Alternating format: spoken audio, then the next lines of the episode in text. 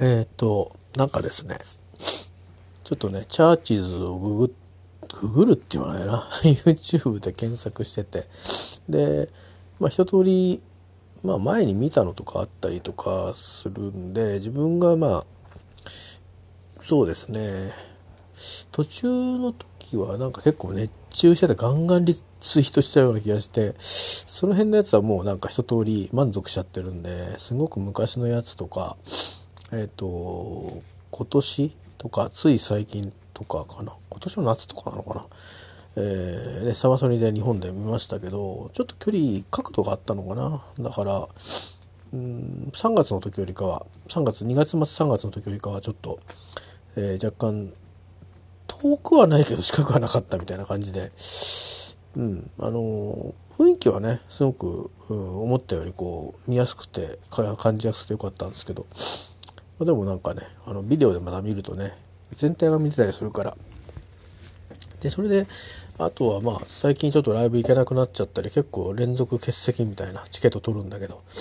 人に譲ったりとかあのねなんか変なサイトで売るんじゃなくて あの行ける人に、え、あの行ってもらったりとかして、えー、たりして欠席続きなんですけどオーサムシティクラブっていう日本のグループがいるんですよ。でこのグループのえー、はですね結構コピー版が高校生から大学生まで多い社会人も。それから、えーと、曲が結構ファンキーな曲がちょっと黒っぽいんですよね。テイストが実は。あの見た目結構おしゃれ系な感じの人たちなんですけど、サウンドは結構黒っぽいんですよ。まあベースの人ちょっとやめちゃったんでうんなんだけどまあでも核になってたメンバーが残ってるしそれぞれね作り上げたものをシェアしてるわけなんで、えーとまあ、新しい曲もまた1月からリリースされていくみたいですね。詳しいニュースわかんないんだけど YouTube でそんなのが上がってましたね、えー、3ヶ月連続配信とか言ってるんで勢い曲作ってえっ、ー、と割と EP が多かったんですけどこの間フルアルバムとか出てでまたもしかしたらまたねそれでアルバム出したりとかするのかもしれないですね。きっと失礼しました。えっと、きっとまたあの、夏は、えー、フェスに、フェス？フェス、えー、にいっぱい出るんだと思うんで、えー、っと、ね、楽しみですよね。なかなか僕はちょっと顔出せないと思うんですけど、えー、まあ、そういうような感じになっていて、多分その辺ターゲットに新しい何らかの作品が出るんじゃなかろうかという気が、えー、しますけどね。えー、楽しみですね。であるんですよねアカペラでも結構こうやったりするグループ多いんですよ。だカバー聴いてても結構面白くてあのいわゆるあのまあ多分いろんなスマホとかのアプリでも自分で音重ねることもできるやつがあるそうなんですけどうんそれも生でね人でやってるんで楽しいですよね。まあベースとドラムとであと、ね、コーラスとでボーカル。でボーカルやる人はコーラスもやるしみたいな感じなんですかね。どういうパートでやるんですかねあれね。あのえ、っとまあいっぱい日本でもそういうねグループあのあると思うんですけどプロでもね。僕海外のグループのビデオを見てあこれって面白いなって改めて思ったのはペンタトニックスってグループがねまあもうメジャーだと思いますけど何年前だろう。34年前かなんかに何かのコピー自分たちの曲も持ってたと思うんですけどコピーをですねやってたんですよ。何のコピーだったかな。 Earth, Wind Earth, Wind Earth, Wind & Fire だったかとあれ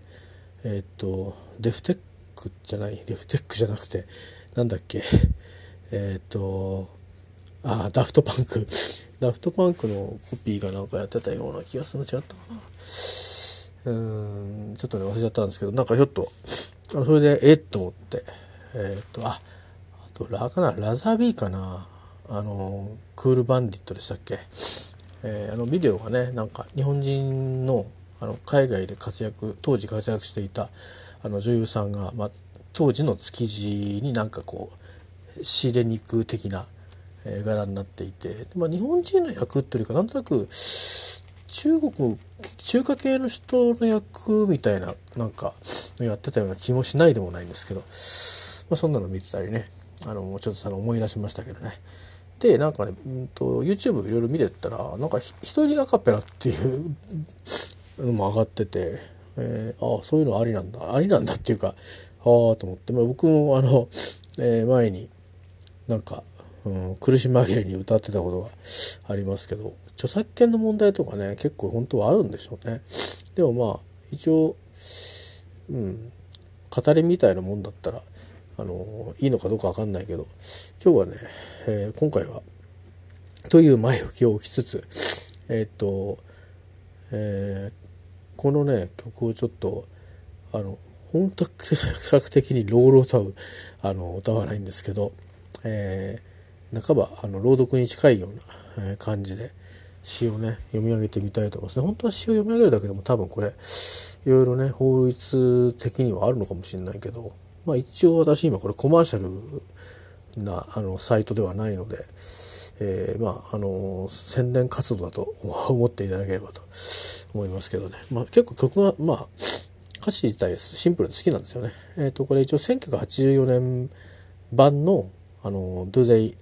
Know It's Christmas です。あの2014年あたりとか途中歌詞が変わってるものもあるんで、えー、まあ、オリジナルですかね、まあ、本当のオリジナルは若干違うらしいんですけど、えー、まあそれをちょっと、えー、なんとなく朗読っぽくっていうか、まあ、読んでみたいと思います。It's Christmas time There's no need to be afraid At Christmas time We're letting light and we banish shade And in a world of plenty we can spread a smile of joy. Throw your arms around the world, Christmas time. But say a prayer, pray for the other ones. At Christmas time, it's hard, but when you're having fun, there's a world outside your window, and it's a world of dread and fear, where the only water flowing is the bitter sting of tears, and the Christmas bells that ring there are the clanging chimes of doom. What tonight thank God it's them instead of you. And there won't be snow in Africa this Christmas time. The greatest gift they get this year is life. Where nothing ever grows, no rain nor rivers flow. Do they know it's Christmas time alone? っていう感じなんですよ。え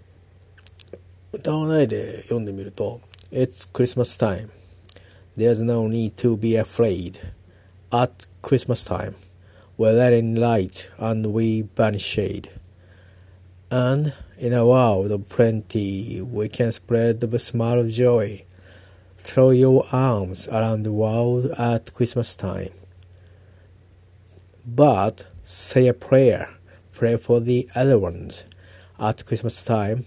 it's hard, but when you're having having fun, there's a world, world outside your window, and it's a world of dread and fear, where the only water flowing is the bitter sting of tears the Christmas bells that ring there are the clanging chimes of doom. Well, tonight, thank God it's them instead of you. And there won't be snow in Africa this Christmas time. The greatest oh gift they'll get this year get this year is life. Where nothing ever grows, no rain nor rivers flow, Do they know it's Christmas at all? っていう感じですかね。えー、まあまあ、あの、結構刺激的な歌詞の部分があって、まあ、最初はね、あの、クリスマスだよね、と、そんな時期だよね、と。何も怖がることないよね僕らはねというような感じのところから始まってでまあいっぱいこうなんて smile of joy っていうことねあの楽しいようなそういうこういう役になってるのかな、うん、スマイルをね、えー、いっぱいこう僕らの世界ではこうねわーっとこうシェアしたりすることがねできるよねという。話があってでまああとは、うん、でもまあそういう誰かのために祈ろうよ。っていう話になって。で、えー、でまあ外の世界ねちょっと一歩自分たちの外の世界には、えーまあ、すごい過酷で恐怖に満ち満ちた世界があるんだよっていうね、えー、であのそこはまあまあ水が流れてるんだけどそれはまあすごくまあ突き刺すようなあの、まあ、苦いってことだからすごくまあティアーズだから辛いねなんか血のような多分あのそんなとこが流れてる場所があるんだと。でそこはまあ多分クリスマスのそれでまあクリスマスの鐘はきっと、うん、そこでもきっとなるだろうというかまあ自分たちがなるのかなだから僕たちはクリスマスを祝うだ祝えるというかね迎えるだろうと。ででまあ今夜はそのここが刺激的なところでここはミジとあのボブ・ゲルドフがその歌詞をすごくまあちょっとこうアーギュメントがあったというかえー、とちょっと論争っていうかね議論したとこらしいんですよ。あのこれ、まあ、ボブ・ゲルドフの原案に近いそうなんですけど「Well tonight thank God it um, it's um, instead of you」と。えっ、ー、とまあそれがその彼らであってあなたではない自分ではないってことを神に感謝しようと。そういう辛い過酷で苛烈な状況に置かれていたりしてるまあ他方でねこのクリスマスの他方でそういう人たちもいてでそれがあなたでない自分でないことをこれは神に感謝しようと。だから何かしようっていうことに今反応なんですけどただこれ英語で見てもね結構やっぱりストレートな歌詞ですよね。だし取り方によっては俺たちだけいい良ければいいよなみたいななんかちょっとそういう見下したようなっていうかちょっと不謹慎にも取られかねないところがあってミッジはちょっと嫌ったみたいなんですよね。ちょっとマイルドにしたかったらしいんですけどもう、まあ、ボブは当時のあの性格じゃないですか。だからもう言ったら聞かないみたいなところがあるしこの歌詞自体のメッセージ伝えるべきメッセージそれじゃ伝わらないっていう自分たちの置かれてる立場っていうものに対するまあ何て言うか痛烈なその批判っていうかねパンチをやっぱり繰り出さないと人を動かさないっていうようななんか強い意志があったみたいで、まあ、これは結局まあ残すことにしたと。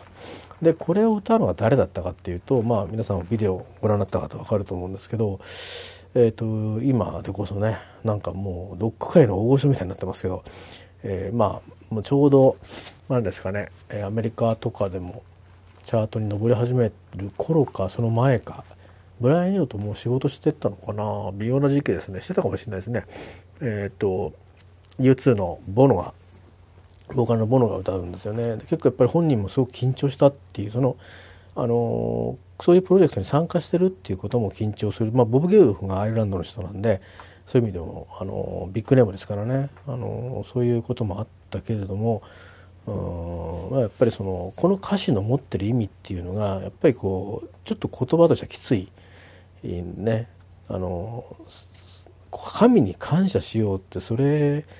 があの彼らであってあの君でなかったことをっていう それはこうなかなかね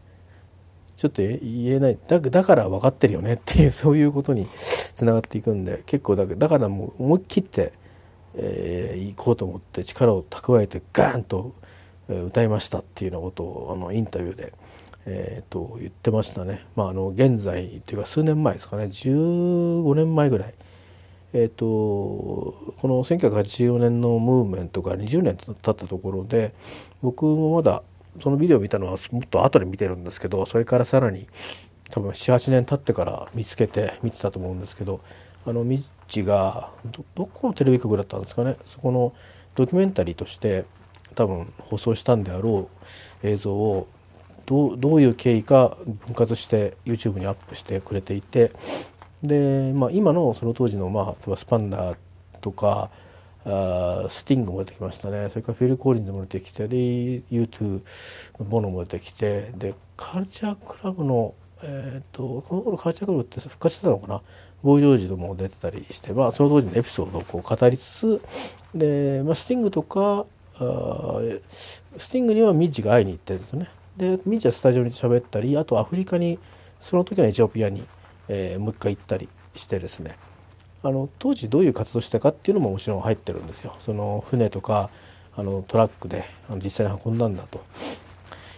いうようなですね。あのでそれを見てまあまああのあそうなのかと。でまあそれ2004年版のえっ、ー、とまあそうですね。2004年版は誰が出てたのかな。コールドプレイのボーカルとかが入ってたのかな。2014年版はねあのミジが日本に来日した後翌年かなんかに出てると思うんですけどちょうどエボラ出血熱がアフリカで蔓延してて、まあ、要はそれ向けのチャリティーにしようということで、えー、まあ、バンドエイド30ということでですねえっ、ー、とそうですねまあエド・シーランも歌ってればワンダイレクションも歌ってればえー、まあシールも、まあ、シールは何回か出てると思うんですけど多分シールが歌ってたりあとしだっけシドネイド・オコナーだっけ？あのアイルランドアイリッシュのね。とか結構あの今あの、まあ、旬なアーティストが結構集まってて。でボノも参加してるんですよ。でさっきのえっと「Well, well Tonight Sun Got It Down Instead of」のところを、えーだっけななんとかかんとか We searching, searching you っていうふうにして君を探してるよみたいな形にしてる一人じゃないからなっていう感じでね。あの要は足もかなり変わってるんですよ。エボラ出血熱って触れちゃうともうその汗でも感染するっていう話でで、まあ、死に至る可能性がある病だから治療がね成功すれば助かるんですけどそれ要はね、お世話する人もみんなバタバタ倒れていっちゃうと、まあ、要はお世話する人がいなくなっちゃうわけでっていうこともあるからまあだから要はキスもできないってそのいわゆるとまあ欧米なりアフリカなりでもこう割とこうなんていうかな。そういう挨拶としてねとかあの愛情表現としてあの親子とか情という意味で、えー、まあ、そういう行為っていうのはまあ僕らと違ってあの本当に欠かせないものなんだけどそれすらできないっていうぐらいそのあのなていうかな絆を引き裂かれるようなそういう病が今あの蔓延してるってことに対して、まあ、僕らは何かしようじゃないかというようなあのざっくり言うとそんなような、ことを伝えるようなメッセージの歌詞に変わってるんですよね。えーまあ、最初のあの「It's Christmas Time There's No Need to Be Afraid」とかっていうのはあんまり変わってないんですけど「One Direction」から歌い始めてってね。えー、っと今もう変えんのかな？ちょうどその、えー、バンデル30の時にはオリジナルまず最初の2014年月で1曲目にあって、えーと、オリジナルは最後になるのかな？なんかね2000 1994年版とか2004年版1984年版かな。とりあえずその一応割とオフィシャルにバンドエイドプロジェクトしてやったものは4曲入って、まあ、シンシングルっていうか、e、シングルなのかな。EP か。ミニアルバムというかそんな感じでえっ、ー、と配信と CD で出てましたね。両方買いましたけどね、まあ、チャリティードネーションになるのかなと思って。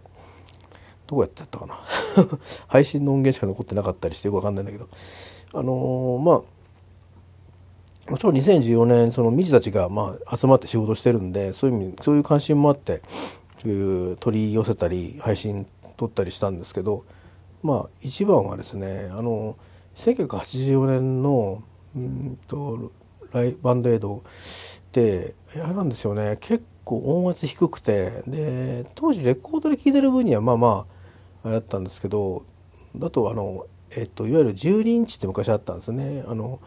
いわゆる33回転のいわゆる LP って言われてるサイズで、えっと、確かあ45回転で聴くのかな忘れちゃったけど確かそうだと思うんですよね。でそれで曲が結構あのえーと、長いバージョンが入っててで結構リズムとベースだけとかリズムだけずっとずっとやってるとか、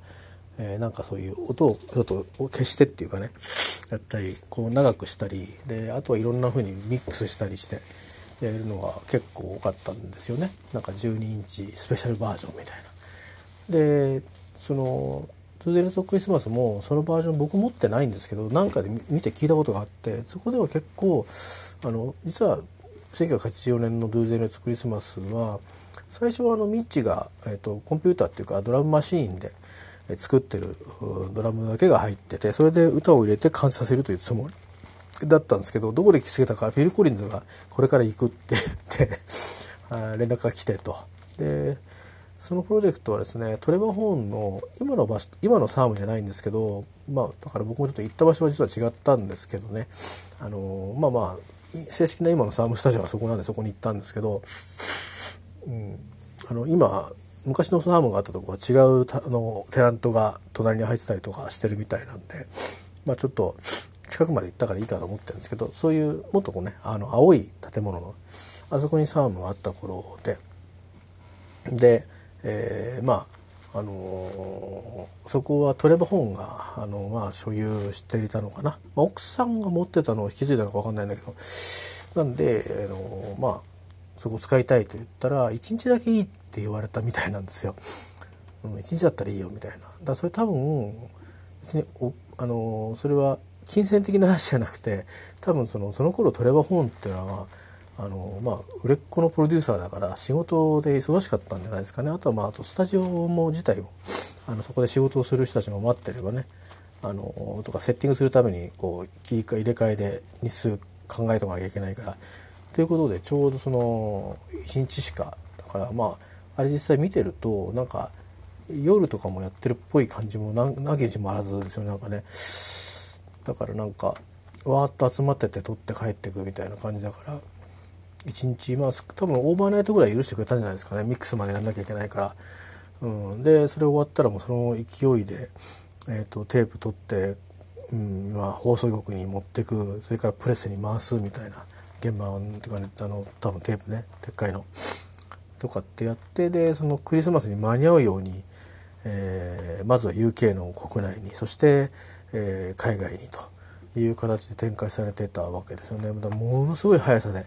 え展開されたわけですよ。で日本でも割と早くに EMI だったかな？ちょっと覚えてないけど、えー、と発売されて、えー、まあ私もなんか買ったから気に来いよって言われて 元元バンドの。やめてたわけじゃないんだけどいろいろあってねちょっとなんか自然休止みたいになっちゃって、えー、でまあそうですね。どうどういうどういうふうに連絡取り合ったんだろう。あの頃モバイルフォンもなくて学校も違うのに気に来いよって言われて「いや行こうか」って言ったのはもしかしたらなんか休みの日とかで「明日の学校帰り来いよ」みたいな話で言われたのかもしれないですね。その前のバンドの最初に学校の中でもバンド組んでたんですけど高校の時実はなんか最初に同じクラスになった時にその子は楽器悪い子じゃないんだけどそのバンドのドラマを探してるっていうあのー、でなんかマネージャーを買ってってたくれてた人がいてまああの問題がねいろいろ起きるまではまあ良好な関係だったんですけどその後もあの後も話はしてたんですけどなんとなくこうバンドがね活動が休止しちゃうとちょっと距離がねできちゃってなんかそのまま3年の時とかもあんまり話さないで終わっちゃったような気がするんだけどうんまた大ぐらいなことはね言ってましたけどまあそれで、まあ、自己紹介とかするじゃないですかクラス会うと。でなんかね楽器もこういうこと作ってますけど、まあ、とりあえずドラムはやってますみたいな話それでなんか合わないみたいな話になってで行ってまあ最初はねあの顔合わせでじゃあスタジオ入ろうみたいなの入ってでお互いねどうなんだみたいな感じになるじゃないですか。で僕以外の3人は大体お互い鳴らしてて分かってて僕だけ分かってないじゃないですかで僕もそんな自信があるわけじゃなかったんだけどまあでも一応曲もらってで覚えていって、まあ、ドラム持ってないんですけどエアードラムで えー、まあもうドラム基本的にはエアドラムですよ。ドラムセット持ってないんですから、うん、あとだからもうもうなんていうかスタジオで叩き上げたっていう感じですよね。とかステージとかね。アマチュアですけどね。あのなかなかねあのやっぱりメタルとかやってる子たちは結構テクあってやっぱり家にドラムセットあったりとかって人も多かったですね。うん、あのそれとか結構練習真面目にやるんですよやっぱり。あのスティックさばきがコントロールが。それからペダルですね。ペダルさばきね、えー、あのツーバスを使うかあのツーバスになるペダルをね使ったりするので、えー、まあまああのそんな感じでも千手観音みたいな状況になるわけなんですけど。私はあのやってたのどっちかというとパンク系の、えー、音楽か、まあ、ロックンロール的なパンクみたいなとか、まあ、そういう感じが多かったんであんまりそのあのいわゆるテクニックとしてパラディドル多用とかいうのもないしなんか激しいドラムソロみたいのよりかはもう結構強めにビートを押していくっていう方がどっちかというとドラムの役目だったので。であとはまあよくあるあるあるなんですけど、まあ、まあロックのバンド組みましたって言って結構じっくりその、ね、メタルみたいにこうバラードも含めてグッとこうバッチリやるっていうタイプとあのなんかこうなんかコピーした時にもうちょっと早くしようかみたいな やたら早くしていくっていうあれ何なんですかねそのやっぱり早くした方が自分たちのあらが見えないからなんですかねなんかやたら早くしていてなんかそのいや変に変なやみつきになっちゃってあのオリジナルも作るようになったんですけどいかに短い曲を作るかみたいなことをやってましたねコンポーザー陣は。私はその頃そのバンドには1曲だけしか曲を提供してなくて後のオリジナルはみんなあのその最初の向こう側のね、えー、メンバー別の中学なんですけど私市もまたがってるしね。微妙にうちの市となんだろう市境みたいな山の麓から別の隣のそれこそ木更津市なんですね。僕は君津市なんですけど。だからまあ実は旗沢っていうとこがあるんですけどね。これ聞いてる人は旗沢知ってる人いたらすごいけどね。あのまあ君津駅から山側を見てですね。あの海側じゃなくて海側をま、まあ、見ると右側が山があるんですけどそれはもうぐーっと登っていくと木更津のそのなんていうか市境っていうのかな。えー、になるんですよ。なぜかちょちょっと行ったら木更津なんですよね。不思議なところで。えー、なんかね吉光はねあの海から東京湾から見ると間口狭くて奥にぐーっとこうなんかあのなんだろううん胃袋っていうのかなんていうのか巾着というのかそんな感じで後ろが長いんですねだから僕も住んでたところもっと首の辺りでで奥の方このはいっぱいこうダムとかあったりする方とかあの鴨川との境とかの方はもう本当に奥の方まであるんですよね。それはいいんですけど、えーまあ、そんなので、えーと、やってたんですよ。でそれでまあいろいろあってちょいとこう学校間絡んでですねなんか生活指導問題になってですねなんかそういうの多いんですけど私。えー、でなんとなくバンド続けられなくなった感じになってでまあ休止しちゃったんですね。ほんで大学に行ったり、まあ、浪人であの東京来てたりとかして「会おうよ」って言って会ったりとか、うん、共同に住んでたのかなその時のバンドのリーダーがね元元バンドのリーダーが。集まって、まあ、一晩明かしたりとかしたりとかそれとか会社入ったからでも東京で就職してたらしいんですけど妹戻ったよとかで電話くれたりとかして、まあ、親しく喋ったりした時も、まあ、あったんですけど、まあ、それももう自身の結婚前だと思うんでもうねあのそれこそ今からしたら二十何年前とかでそれが最後なんですけどね。でもまあやっぱり高校の多感な頃にそういうでしかも初めて知らない人たちと会って、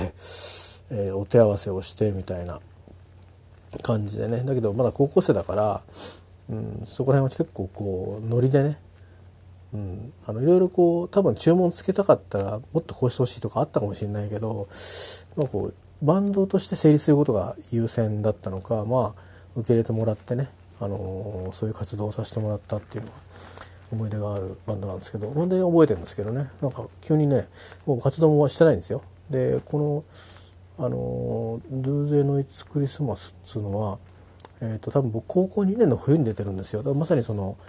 えーとその今言ったようにもう1日ぐらいで通ってですぐ放送局に巻いてプレスしてで発売してっていうクリスマス前にってことででそれが日本でもあの出たわけですよね。でまあテレビで先にそのニュースは知りましたけどでもう買ったっていうことで「で記念おいでよ」ってジャケも見なよみたいな見た見ていけないよみたいな感じで、まあ、当時はねレコード版ってでかかったですからでやっぱジャケットはまあこう見たりクレジット見たりとかみたいなこと多分したと思うんですよねちょっと記憶はしてないんですけどジャケットの絵の雰囲気は覚えてますいろんなこうコラージュみたいになってるんですけどなかなか内容はシビアなんですよね。えー、であのー、まあ木に行きましたね。えー、であなんか割ともともとバンドやってる頃は まあ自分はそのどこにも薬にもならないような音化したくないとか言って割と結構あのどっちかっていうとそういうなんていうのそういうストレートなチャリティーみたいなことはちょっとこう俺は関係ないぜみたいな感じの人だったんだけどなんかねあのかなりもう感動しててえらくいや音楽にやれることはこんなにこういうことがあるんだなみたいなことを感動しててどうしたのって話をした覚えがありますね。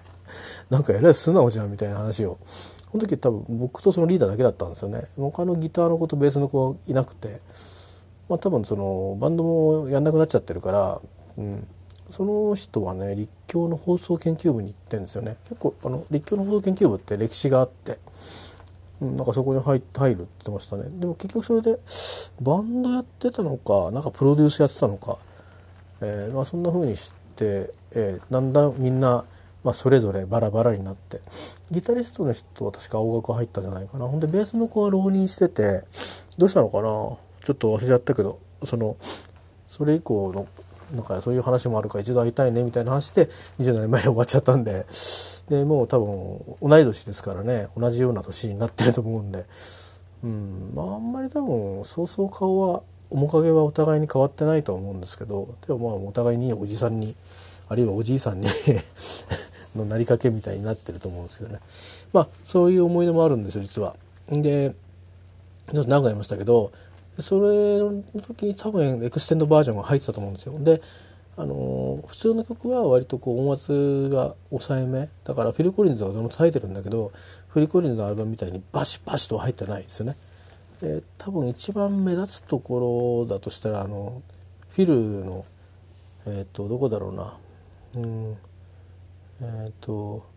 「Instead of You」って後にタタンタタントトントトントントンパーンで「アンデアモン」ってそこのぐらいのタムの音があフィル・コリンズの音だっていうふうにはっきり分かるような感じでだけどあの extend version extended version は、えーと、もっとあのはっきりとあのそのフィルフィルのドラムをフューチャーしてしばらくそれがずっと鳴ってるみたいな部分があるんですよ。でビシバシ言っててでまあいうことですね。で私がその2000そのバンデル30に期待したのは音圧上がってないかなと思ってもうちょっと音圧上がってもいいかなって思ってたんですよね。いやなんかあのいろいろあってやたらかん何でもかんでも音圧上げればいいんじゃないっていうことをおっしゃる方も当然いるんですよね。あのそれはその原曲を取った時はそういうふうに作品として仕上がってるんだから無理に音圧上げると音の何て言うかな感触が変わっちゃうから良くないっていうあのまあ要はその音圧上げるってことはそのそれぞれの周波数ですよねイコライジングみたいなとこでこうそれをこうブーストする感じになるんであのまあ逆に言うと本当はその全体としてこう構成されてるそこのこの感じっていうので音の鳴り方とかねちょっとしたバランスも含めて、うん、マスタリングミキシングっていうかマスタリング最後のマスタリングの工程に近いみたいですけどね。一番最後に影響するところが、うん、音をどういうふうにあの整えるかっていうのは、えー、まあそういうまあもちろんもちろんミキスのもあるんだけど最近だとかなりあのマスタリングだけでもあのデデジタルでですねそのまあ何て言うかなエディットできるのであのそれこそこの間の幸宏さんのね鍵盤が出てきたやつをデジタルに取り込んでそれで、えーと、マスタリングする時にあの普通だとそこまで取り除けないようなこうノイズをなんか取るっていうのは多分波形みたいなもので多分音の。でオーディオのねそれをこうこうちょっと消してみたいな そういうふうにして、えー、いうふうなこの手法も使ってあのノイズって本当にあの音を加工するみたいな。もちろんリミックスもしてるそうなんですよね。マルチマルチができたわけなんで。だからそうなんだけどあとなんかマスタリングだけでやったってやつも確かあったな、まあ、そんなようなことでねあのちょっとね音圧の上がったやつ聞きたかったそれで買ったんですけどね。やっぱりねちょちょっとねやっぱ多少多少ですね音圧上がってましたね。でもやっぱりあのそんなにあのドラムが目立つようなバランスになってないですからやっぱりボーカルを聴かせないとこれいけない曲なんで。で割とこうふわふわっとした感じであのドラムマシンの音なのかフィル・コリンズのそれなのかちょっと分か分かるか分かんないかっていうの微妙な感じにはなってますけど前よりかは少しあフィルのドラムだなっていうのは分かるような。そうなんですよね。フィルのドラムって分かるとこってあのなんだろうそのさっきのタタンタタンタタンタタントントンパーのとことえー、なんだっけな。えー、どうだっけな。あのこういうフィルがあるんですよ。タタツタタツタツタツタっていうね。あのどこなんだろう。T、uh, We feed the world. Let them know it's Christmas time again か。あなんかそういう歌詞があるんですけど。ほんでただあの「いざもとかつつつつつたつたたってこうなんかちょっとこう後に歌い始まってもつスタッて入るフィルがあるんですけどフィルっていうかハイハットワークがあるんですけどその辺りがちょっとフィルっぽいフィル・コリンズらしいその当時のね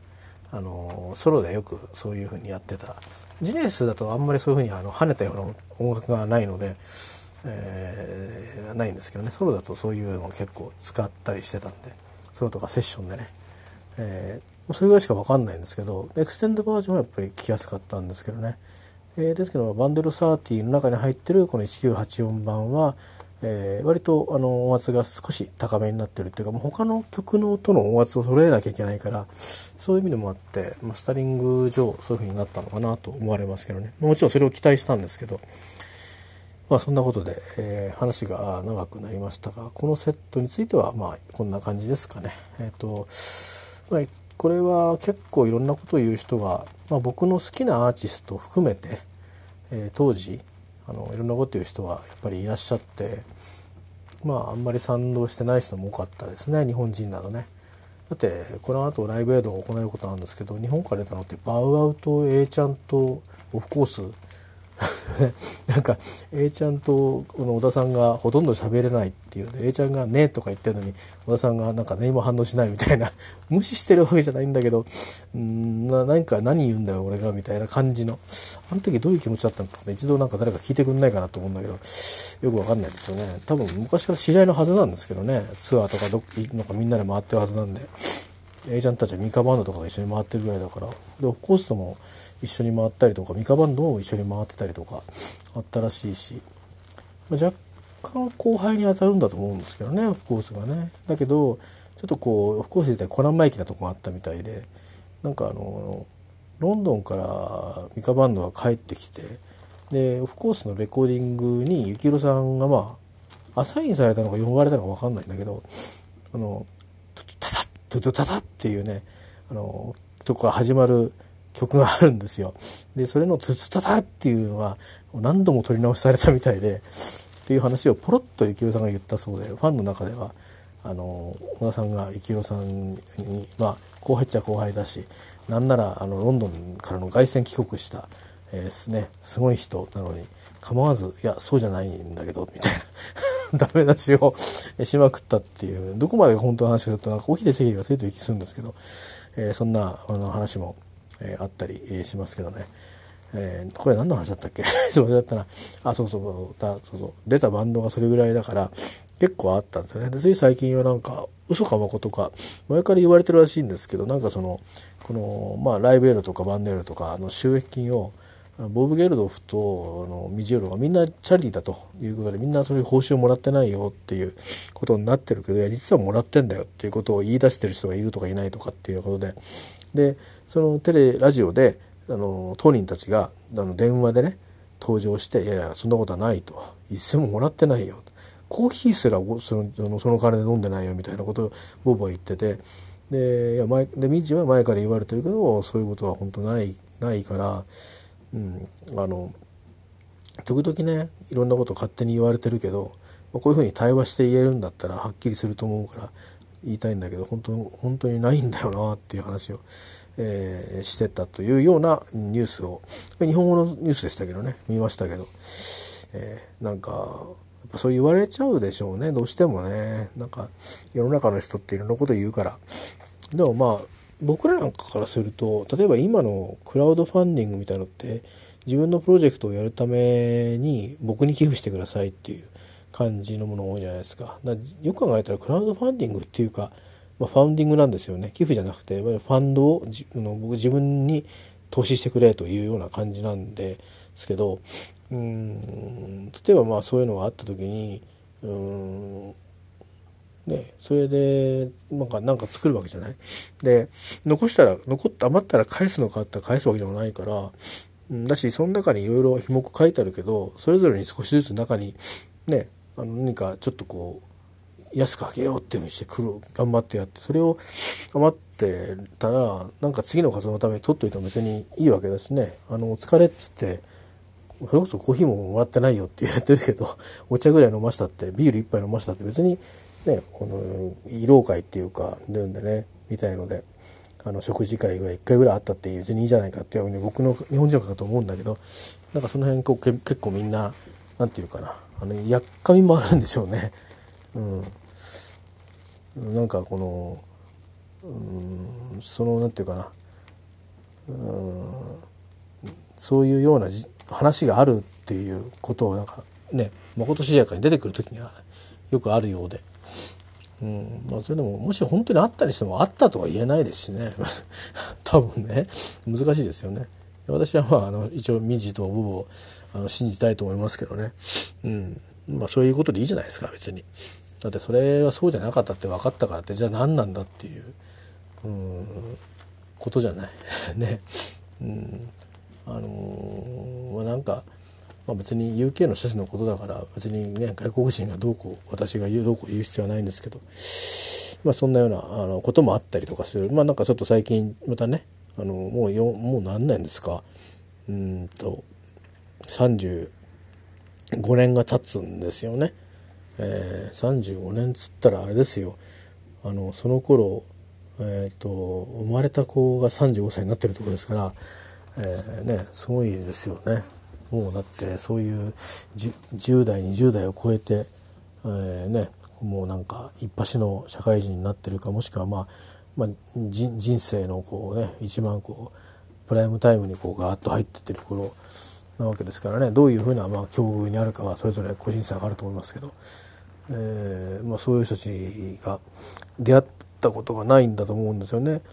物心ついた時にはもう過去のものになってるから、えー、だから新たにもし出会ってたらどんなふうに